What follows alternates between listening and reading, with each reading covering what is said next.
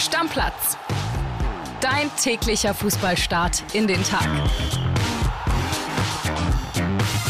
Moin, liebe Stammis, herzlich willkommen zur Donnerstagsausgabe von Stammplatz. Ich bin Andrea Albers, bei mir ist der Podcast-Papa Flo Witte. Grüß dich, André. Servus, liebe Stammis. Bin ein bisschen traurig, dass jetzt so lange Fußballpause ist. Bist du ja?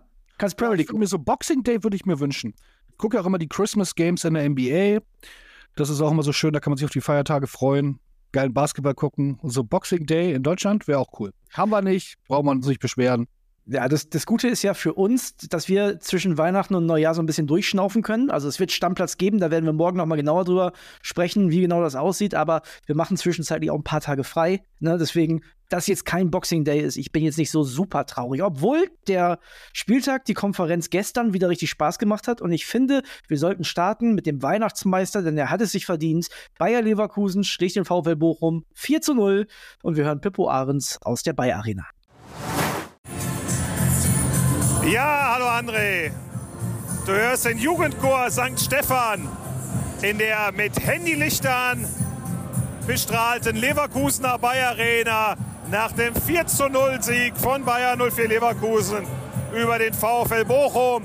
Es war die Show des Patrick Schick, der zum ersten Mal nach seiner langen Verletzung in der Startelf war und in der ersten Halbzeit Bayer 04 mit einem Hattrick 3 zu 0 in die Pause führte.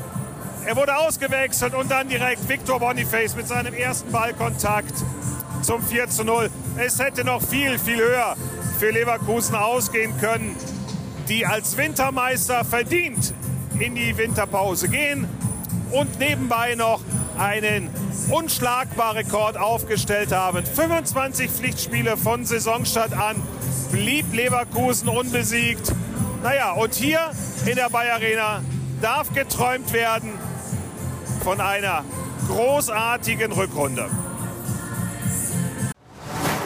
Flo, Schlaubi Alonso hat einen Trick gemacht. Der hat nämlich seine Elf getestet gegen einen Gegner, den man zu Hause oder gegen den man zu Hause großer Favorit ist, gegen VfL Bochum, die demnächst spielen muss. Denn Kusunu, Tabsoba und Boniface sind alle beim Afrika Cup. Die hat er alle erstmal draußen gelassen um sich mal anzugucken, wie es läuft, wie es funktioniert. Und es hat sehr gut funktioniert. Ja, für mich hat das gezeigt, dass ich die Aufstellung gesehen habe, äh, was für dicke Cojones äh, der Kollege Alonso hat. Weil es ist ja nun nicht so, dass die zwölf Punkte Vorsprung haben vom zweiten. Ja. Auch wenn es nur Bochum ist, muss man da trotzdem sehr, sehr mutig zu sein und vor allem sehr, sehr viel Vertrauen in seine Backups haben. Das wird er während des Afrika Cups zwangsläufig haben müssen. Aber jetzt hätte er sagen können, nein, mache ich nicht. Alonso bisher ja ein Trainer gewesen, der sehr fest an seiner Startelf festgehalten hat, nur ungern da in der Bundesliga gewechselt hat, was ich im Übrigen gut finde. Aber wir sehen, es, es funktioniert, es ist Wahnsinn. Wir können wirklich sagen, diese Leverkusener sind for real. Und vor allem für mich, um ein kleines Fazit zu ziehen vor der Winterpause, sind sie jetzt auch wirklich amtlich offiziell Favorit auf die deutsche Meisterschaft. Ja, ich finde, wenn du dir das Auftreten anguckst und auch wie die ihre Spiele gewinnen und gegen wen sie eben nicht gewonnen haben, gegen absolute Spitzenteams, ne, Borussia Dortmund zähle ich einfach mal dazu, da kommen wir später noch zu, aber die haben gegen Dortmund, gegen Stuttgart und gegen äh, die Bayern nicht gewonnen. Das, ist, das sind Spiele, da kannst du auch mal unentschieden spielen. Verloren haben sie gar nicht. Und du hast gerade die Reservisten angesprochen. Ich meine, da sind Hinkepier, da sind Stanisic und äh, Schick. Die hätte ich auch gerne auf der Bank bei jeder anderen Mannschaft wahrscheinlich. Unglaublich, Bayer Leverkusen, da ziehen wir alle Hüte, denn das haben die wirklich überragend gemacht in dieser, ja, ganz Hinrunde ist es nicht, aber in dieser Phase bis zur Weihnachtspause. Lass uns weitersprechen über den FC Bayern München. Die haben auch gewonnen, ein bisschen knapper in Wolfsburg. Wir haben von Rumpfelf im Vorfeld gesprochen. Kimmich und Goretzka sind tatsächlich auch ausgefallen. Tuchel hat die gleiche Mannschaft ins Rennen geschickt wie schon gegen Stuttgart und das hat funktioniert. Und ich glaube, das reicht zu diesem Arbeitssieg dann auch. Oder Kopfballtor Musiala ist noch sehr besonders. Genau, ich glaube, das äh, passiert nicht so oft. Traumtor meiner Meinung nach von äh, Harry Kane. Das ja. passiert schon öfter. Das ist bei ihm schon fast äh, Daily Business. Ansonsten äh, haben die Bayern gemacht, was die Bayern machen müssen, ohne da jetzt große Glanzpunkte zu setzen, können aber relativ beruhigt Weihnachten feiern. Bei einem Unentschieden wäre das nochmal deutlich unentspannter geworden, glaube ich. Das, das, kann auch der VfB Stuttgart. Die gewinnen souverän 3 zu 0 gegen den FC Augsburg. Fürich, Girassi, Undaf. Also hättest du mir gesagt, tipp mal drei Torschützen, sind drei unterschiedliche, hätte ich genau die drei genommen. Die liefern ab einfach da vorne. Ähnlich wie Leverkusen, nicht auf dem ganz hohen Niveau, was mich beeindruckt hat. Wir haben in der Folge gestern drüber gesprochen. Die kamen ja nun aus einem Dämpfer mit diesem Bayern-Spiel und haben den wieder abgeschüttelt, ja. haben wieder gezeigt, äh, das beeindruckt uns nicht. Wir spielen unseren Stiefel weiter die werden auch ganz lange da oben definitiv um die Champions League-Plätze mitspielen und ist für mich eigentlich so mit Leverkusen zusammen, ich bin mir da nicht ganz sicher, es ist natürlich noch überraschender als Leverkusen, eigentlich so ein bisschen die schönste Geschichte der Bundesliga-Hinrunden.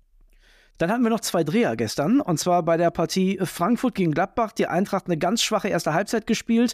Am Ende trotzdem noch 2 zu 1 gewonnen in letzter Sekunde durch Robin Koch. Die dürften auch zufrieden sein mit dem, wie es jetzt aussieht äh, nach dieser ersten Phase der Bundesliga auf Platz 6. Ich glaube, damit können die gut leben. Und auch Heidenheim hat das Spiel gedreht gegen Freiburg, 3 zu 2 gewonnen. Da gab es einen späten Treffer von Kleindienst und ein noch späteres Eigentor von Ginter in der Nachspielzeit. Und ich habe geguckt, Flo Heidenheim auf Platz 9. Was eine Hinrunde für Frank Schmidt. Ja, irre. Wir haben in der Regel einen Aufsteiger dabei, der überperformt und überrascht. Äh, in dem Jahr ist es jetzt Heidenheim. Wir werden gleich drüber sprechen, aber die sind auf sieben Punkte an Dortmund dran. Also das hätte nun wirklich niemand gedacht. Da kommt eine Überperformance auf der einen und eine Unterperformance auf der anderen Seite zusammen und dann kommt dabei sowas raus. Frankfurt ist mir nur aufgefallen, ich habe es in der Konferenz verfolgt in der Redaktion. Frank Buschmann ist so ausgerastet. Also ich glaube, hätte er so den Heim-EM-Titel im Sommer kommentiert, hätten ein paar Leute gesagt, ist eine geile Sache, aber ist doch ein bisschen drüber. Also es war wirklich Wahnsinn. Der hatte richtig Bock auf das Spiel, wenn man es positiv sagen möchte. Und ähm, ja, mal wieder ein bisschen äh, Frankfurt-Wahnsinn in der Nachspielzeit. Ja, er hat ja selber gesagt, das ist sein letzter Einsatz in diesem Jahr. Vielleicht äh, wollte er nochmal noch mal alles rauslassen. Alle. Das hat er auf jeden Fall gemacht. Der hat alles auf dem Platz gelassen, beziehungsweise am Mikro. Ja, ihr merkt schon, wir haben ein Spiel weggelassen, denn äh, da gibt es tatsächlich noch mal was zu diskutieren. Das erste Spiel war kein Kracherfloh zwischen Union Berlin und dem 1. FC Köln. Ganz lange, ganz schwere Kost. Am Ende setzt sich Union verdient durch, durch Tore von Hollerbach und von Fofana, der eingewechselt wurde. Hollerbach, äh, interessante Geschichte, weil der ja quasi schon in Köln war und dann gesagt hat, nee, ich gehe doch zum Champions League Club Union Berlin. Danach mit dem Ronaldo-Jubel, da kriege ich immer ein bisschen Gänsehaut, wenn das jemand anders macht als Cristiano selber. Das, äh, das fühle ich immer gar nicht, ehrlicherweise. Ja. Peinlich, sorry. Also da kannst du, es war ein geiles Tor, das muss man ja, ehrlicherweise voll. sagen. Also wirklich geiles Tor. Ey, aber dann lass es doch so stehen oder jubel irgendwie und tu nicht so, als ob du Ronaldo bist. Das ist irgendwie, ich verstehe es nicht. Das ist, ähm, keine ja, Ahnung. Ich, ich kriege da so ein bisschen, da stellen sich meine Armhaare auf. Das ist einfach so ja, tatsächlich. Ja. Aber viel interessanter als der Union-Sieg, den ich vielleicht so ein bisschen schon vorhergesehen habe, waren tatsächlich die Reaktionen nach dem Spiel. Steffen Baumgart, bei der alten Liebe verloren, ganz, ganz wichtige Punkte, die da weg sind. Und er selber hat sich auch im Interview bei Sky und auch auf der Pressekonferenz sehr nachdenklich gezeigt. Ne? Da war schon so ein bisschen rauszuhören, dass also fand ich persönlich, weiß nicht, was du sagst, dass ein Rücktritt doch nicht mehr komplett ausgeschlossen ist jetzt im Winter. Ja, absolut. Vor allem die Sätze, die auf der Pressekonferenz gefallen sind. Er hat gesagt, es ist klar, dass wir alles hinterfragen, auch den Trainer. Es ist doch klar, dass wir uns in alle Richtungen Gedanken machen. Das wird garantiert nicht heute Abend mitgeteilt. Also das hätte ich dir auch vorher sagen können, dass man äh, so eine weitreichende Entscheidung nicht am Abend nach dem Spiel trifft. Für mich klang das aber alles schon sehr nach Abschied, wenn ich ehrlich bin. So redet niemand, der noch restlos davon überzeugt ist, da das Ruder rumreißen zu können. Er sagte auch noch, ich glaube, wir sollten uns jetzt erstmal die Emotionen alle wegnehmen. Wenn wir die reine Leistung sehen, dann glaube ich ja. Also angesprochen darauf, ob er das äh, Team noch aus der Situation rausführen kann. Wenn wir die Ergebnisse der letzten Wochen sehen, ist doch aber klar, dass es Diskussionen gibt, die gehören gehören dazu. Ich glaube, wir werden nach der Winterpause einen anderen Trainer in Köln sehen. Also ja, das klang wirklich danach. Ich bin da auch sehr gespannt. Da werden wir natürlich auch morgen nochmal in Sachen Reporter dranbleiben und nochmal nachhören in Köln, wie da so die aktuelle Stimmungslage ist. Das ist ja klar.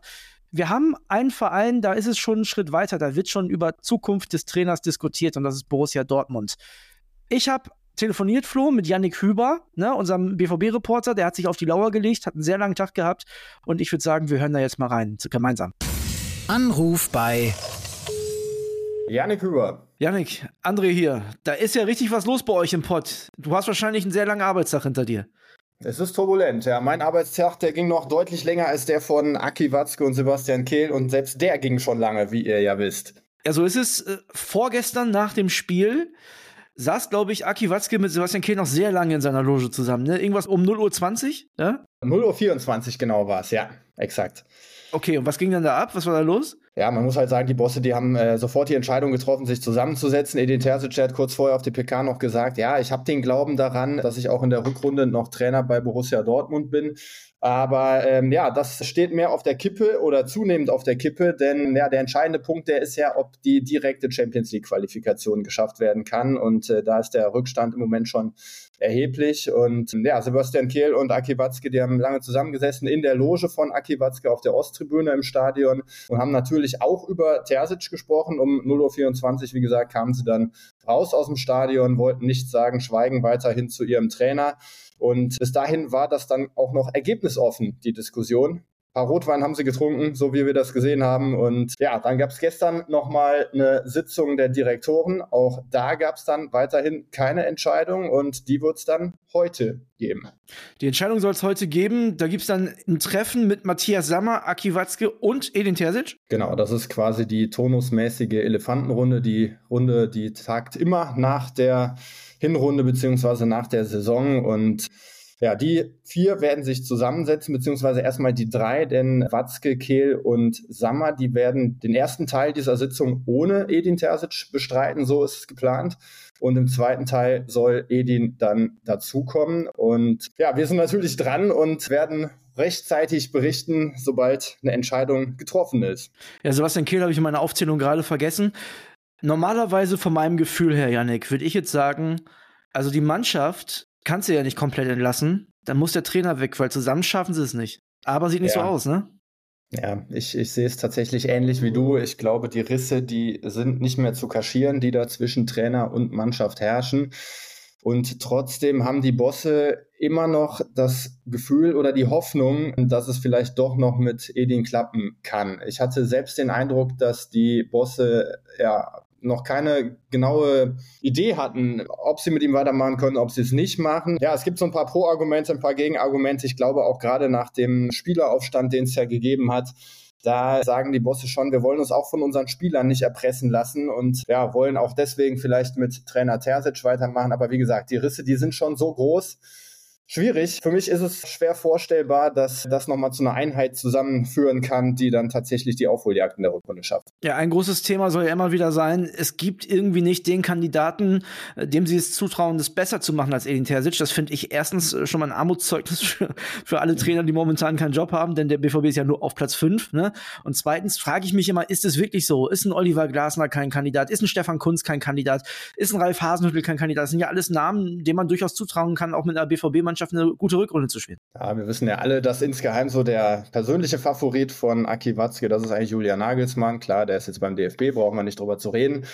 Ja, ich glaube, alle in dieser Bosse-Ebene beim BVB, die haben total die Hoffnung gehabt, dass es vorgestern gegen Mainz zum Sieg reicht und ja, damit so ein bisschen Druck vom Kessel genommen wird vor der Winterpause. Und ähm, ja, damit haben sie jetzt ehrlich gesagt selbst nicht so ganz gerechnet. Ja, Gute Frage. Es gibt natürlich ein paar Kandidaten auf dem Markt. Oliver Glasner hast du gesagt, ist der prominenteste. Ich persönlich kenne ihn noch aus Frankfurt, habe einen sehr, sehr guten Eindruck von ihm. Ähm, ich glaube, in Dortmund sehen sie es aber kritisch, dass er bei seinen bisherigen Stationen in Frankfurt und in Wolfsburg ja jeweils mit einem schönen Bosse-Krach gegangen ist und äh, sich damit der Führungsebene überworfen hat.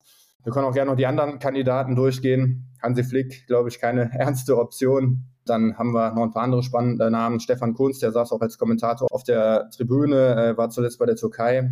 Aktuell auch schwer vorstellbar und. Für, für den BVB schwer vorstellbar oder was? Ja, ich glaube, ich glaube, du brauchst schon jemanden, der auch irgendwie so zu dieser ganzen Pott-Mentalität passt. Und ja. äh, da hätte ich dann zum Beispiel auch bei Urs Fischer meine Zweifel, der gerade bei, bei ähm, Union Berlin entlassen worden ist ja, sowas ähm, haben die ja auch schon mal gemacht, ne? Also mit Peter Stöger, ne? Wir erinnern uns alle quasi von einem schlecht spielenden ersten FC Köln direkt während der Saison nach Dortmund geholt. Das wäre ja quasi das Modell Fischer. Ein Trainer, der eigentlich von der Mentalität her nicht passt. Also eigentlich dürfte das Warnung genug sein, oder? Ja, das ist definitiv Warnung genug. Ähm, zumal man, glaube ich, jetzt auch nicht unbedingt ja, so, so einen Feuerwehrmann sucht. Also da muss man, glaube ich, schon mit, mit, mit Überzeugung rangehen, jetzt was das Thema Trainer angeht. Okay, aber eine Sache können wir festhalten. Heute ist Tag der Entscheidung. Die werden Edin Terzic jetzt nicht über Weihnachten zittern lassen. Davon gehe ich fest aus. Okay. Es und ist höchstens, höchstens möglich, wenn es jetzt heute noch keine Entscheidung treffen oder geben sollte, dass sich das vielleicht dann nochmal bis morgen verlagert. Aber die Bosse, die, die haben selber genug Interesse dran, an Weihnachten Klarheit zu haben. Und man muss ja sagen, es geht ja auch relativ schnell weiter danach und äh, die fahren nochmal ins Trainingslager. Also da ist dann auch nochmal ein bisschen Druck auf dem Kessel, was die Zeit angeht. Und äh, dann haben wir auch noch ein schönes Auftaktprogramm im neuen Jahr. Auswärtsspiele in Darmstadt, in Köln dann gegen Bochum und in Heidenheim. Also auch das hat Fehlstartpotenzial, will ich mal so formulieren. Okay, wir bleiben dran und äh, wenn was passiert, hört ihr es natürlich morgen Stammplatz. Janik, ich danke dir. Leg dich hin jetzt. Sehr gerne. Geile Insights, die Yannick da liefert, muss ich sagen. heute fällt also die Entscheidung. Das ist spannend. Irgendwo das auch nachvollziehbar, aber spannend. Das ist sehr, sehr spannend. Und was ich ja noch spannender finde, ich habe es bei Jörg Weiler ja schon kaum glauben können, aber jetzt sagt Janik es auch, Tendenz, Terzic bleibt. Das ist also, ich bin so gespannt, wie die das im Winter flicken wollen. Ich kann mir das gar nicht vorstellen ja, ich glaube, es ist eine Mischung, äh, es ist natürlich wirklich schwer zu beurteilen von außen, aber ich glaube, es ist eine Mischung aus, wir glauben nicht an die Alternativen, obwohl äh, Yannick ja ein paar genannt hat, wo ich sagen würde, ich weiß nicht, ob ein Hasenhüttel schlechter ist als ein Terzic. Ich weiß nicht, ob ein Glasner schlechter ist als ein Terzic. Ich glaube sogar, die sind besser. So. Und äh, aber auch aus diesem Treueschwur, den Aki Watzke äh, Edin Terzic gemacht hat, das ist ganz, ganz schwierig. Und wir haben es eingangs der Sendung heute gesagt, sieben Punkte auf Heidenheim. Also ich weiß es nicht. Nach der Winterpause, es wird ja immer schwieriger. Du wirst ja wirklich irgendwann nur noch Feuerwehrmänner kriegen. Es ist eine verflixte Situation. Warten wir den Tag heute mal ab. Vielleicht passiert ja doch noch was. Aber es deutet ja wirklich vieles darauf hin, als ob Terzic nochmal die Chance zu einer Aufholjagd bekommt. Ja, und es sind auch quasi sieben Punkte nach oben, denn es sind sechs Punkte und 16 Tore auf Leipzig. Ne? Also 16 Tore musst du auch erstmal aufholen das ist wirklich, das ist ein Brett. Ich bin da sehr, sehr gespannt. Ne, wir haben es gesagt, wir bleiben für euch dran. Da wird es in der morgigen Folge auf jeden Fall Informationen zu geben, wie es da weitergeht bei Borussia Dortmund. Das ist klar. Eine Sache, Flo, zum Schluss noch. Max Kruse hat sich gestern gemeldet äh, bei seinen Insta-Followern und hat denen mitgeteilt, dass er keinen Profifußball mehr spielen wird, seine Karriere also beendet. Hat auch mehrere emotionale Posts mit Bildern aus seiner Karriere noch gemacht also ich persönlich muss ja als Werder-Fan sagen, ich habe Max Kruse im Werder-Trikot immer gerne gesehen, hat mir Spaß gemacht. Ich kann auch verstehen, ehrlicherweise, dass er jetzt sagt, jetzt ist Feierabend, weil wo soll er noch hin? Das hat bei Paderborn am Ende nicht mehr geklappt und ich kann mir nicht vorstellen, dass der Bock hat, sich nochmal so zu quälen, sich auf ein Niveau zu bringen, dass er möglicherweise in einer ersten Liga in Europa nochmal richtig Fußball spielen kann. Das glaube ich einfach nicht. Genau, das muss er ja auch gar nicht. Ich glaube, A, er hat genug Geld verdient äh, in seiner Karriere und B, hat er auch mit seinen gesamten Social-Media-Aktivitäten, da kann man inzwischen auch eine Menge Geld verdienen, schon viel nebenher gemacht, dass, es, äh, dass er es finanziell nicht mehr machen muss. Wenn es ihm keinen Spaß mehr macht, finde ich es völlig legit, dass er sagt, das war's. Für mich ein sehr unterschätzter Fußballer immer gewesen, der mit seinen Schlagzeilen neben dem Platz, die ich immer gar nicht so schlimm fand, wie sie oft gemacht wurden, der hat ja nie jemandem wehgetan. Nicht? Also der hat irgendwie, glaube ich, mal 150.000 Euro im Taxi vergessen. Naja, das passiert halt. Also das ist wie wenn unser eins wahrscheinlich 150 Euro im Taxi verliert. Äh, also der war nie böse zu irgendwem und ich glaube, dass das aber trotzdem immer so ein bisschen überschattet hat, dass der ein richtig, richtig geiler Kicker war. Und ich stolper immer wieder darüber, ich habe es vorhin nachgeguckt, 14 Länderspiele nur für Deutschland. Ich glaube, hätte der sich neben dem Platz etwas anders präsentiert, hätten das auch durchaus mehr sein können, rein von seiner fußballerischen Qualität. Moderner Effenberg, moderner Basler, würde ich sagen. Und ich weiß, er ist, genau, absolut, moderner Effenberg. Er ist kein Freund von Bild. Vielleicht hört er trotzdem zu. Ich wünsche ihm äh, alles, alles Gute. Ich glaube, für Schlagzeilen wird er trotzdem bei Bild noch sorgen mit seinen Aktivitäten. Wer weiß, was er jetzt so treibt. Äh, auf dem Platz wird er mir fehlen ähm, oder hat er mir die letzten Jahre schon gefehlt, als er nicht mehr so richtig relevant war. Aber einfach unterm Strich geiler Kicker, geiler Typ. Sowas braucht der Fußball. Und ich sage als Werder-Fan sowieso: Danke, Max, und Deckel drauf. Deckel drauf, macht's gut. Tschüss. Stammplatz Dein täglicher Fußballstart in den Tag.